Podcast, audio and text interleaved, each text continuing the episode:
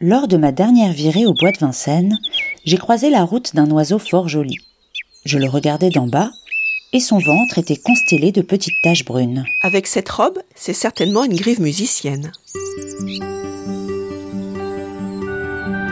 Brève de nature sauvage, saison 3.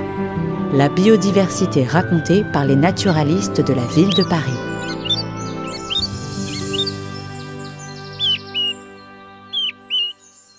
Cet oiseau, très discret, est une espèce forestière qui s'accommode aussi des grands espaces verts.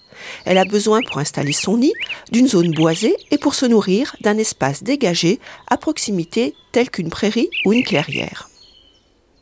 La grive musicienne fréquente donc à Paris les bois de Boulogne et de Vincennes, mais aussi les grands parcs et cimetières arborés de la capitale. Ce passereau a pour cousin le merle. Ce sont des oiseaux de même allure, une taille moyenne autour de 23 cm, un bec assez fort et long et des pattes robustes. D'ailleurs, la grive musicienne a la même couleur que la femelle du merle, un plumage marron-brun, un peu plus clair sur le ventre.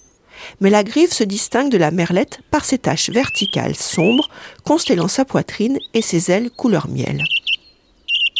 Ses prédateurs sont des mammifères, tels la fouine et le chat domestique, ou encore des pilleurs de nids.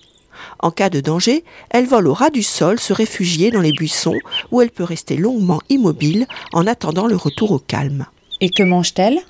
La grive se nourrit d'insectes, de leurs larves et de vers de terre qu'elle cherche sur les pelouses en se déplaçant par petits bonds. Dans les arbres et arbustes, elle consomme fruits et baies de sureaux, de lierre, d'aubépine ou de sorbier. La grive est aussi très friande de limaces et surtout d'escargots, dont elle brise la coquille en la frappant sur une pierre saillante utilisée comme une enclume. À cet endroit très fréquenté par l'oiseau, nommé une forge, les petits tas de débris de coquilles indiquent sa présence et sa capacité à utiliser un outil. Sa gourmandise envers les gastéropodes en fait un bon auxiliaire du jardinier. Ah, je retournerai bien voir si je trouve son outil au sol et aussi des restes de nourriture. Sinon, comment la retrouver? Cet oiseau furtif se repère à son chant flûté et mélodieux.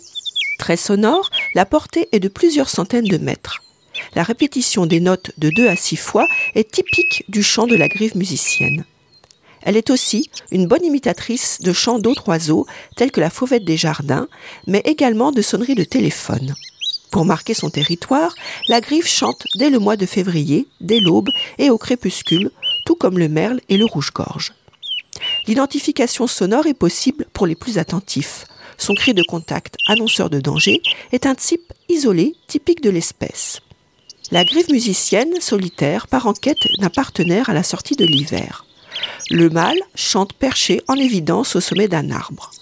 Le couple formé, la femelle bâtit le nid, un entremêlement de branchettes et d'herbes sèches, enduit à l'intérieur d'un mortier très lisse. Encore un détail qui la distingue du merle, dont le nid composé de boue et de débris de bois pourri se révèle nettement plus rustique. La grive le perche entre 1 et 4 mètres de haut, de préférence dans un conifère ou au cœur d'un arbuste épineux. Puis elle pond entre fin mars et mi-avril et jusqu'en juillet, et peut avoir jusqu'à 3 couvées par saison. Les 4 à 6 œufs bleu-vert vif parsemés de taches sombres sont couvés deux semaines. Ensuite, les petits sont nourris d'insectes environ 15 jours. Une fois jeunes, ils quittent le nid mais restent à proximité car les parents les protègent et les nourrissent encore pendant deux à trois semaines. La grive musicienne présente toute l'année voit sa population renforcée en hiver par des grives migratrices venues du nord et de l'est de l'Europe. La grive musicienne est une espèce commune. Sa population stable, dans Paris intramuros, est estimée entre 60 et 100 couples comptabilisés lors des deux derniers recensements couvrant une décennie de 2008 à 2018. La présence de cet oiseau forestier au cœur de Paris, en plus des deux bois, est favorisée par la gestion écologique des différents espaces verts qui abritent des zones arborées et arbustives accueillantes, parcs et cimetières, ainsi que la densification des plantations d'arbres et d'arbustes. Ouvrons l'œil, au cœur de la ville, la discrète grive musicienne en quête de nourriture visite en matinée et fin d'après-midi les pelouses des grands espaces verts de la capitale. Tous les 15 jours, Bref de Nature Sauvage vous raconte la faune et la flore parisienne au creux de l'oreille. Abonnez-vous sur votre plateforme d'écoute préférée.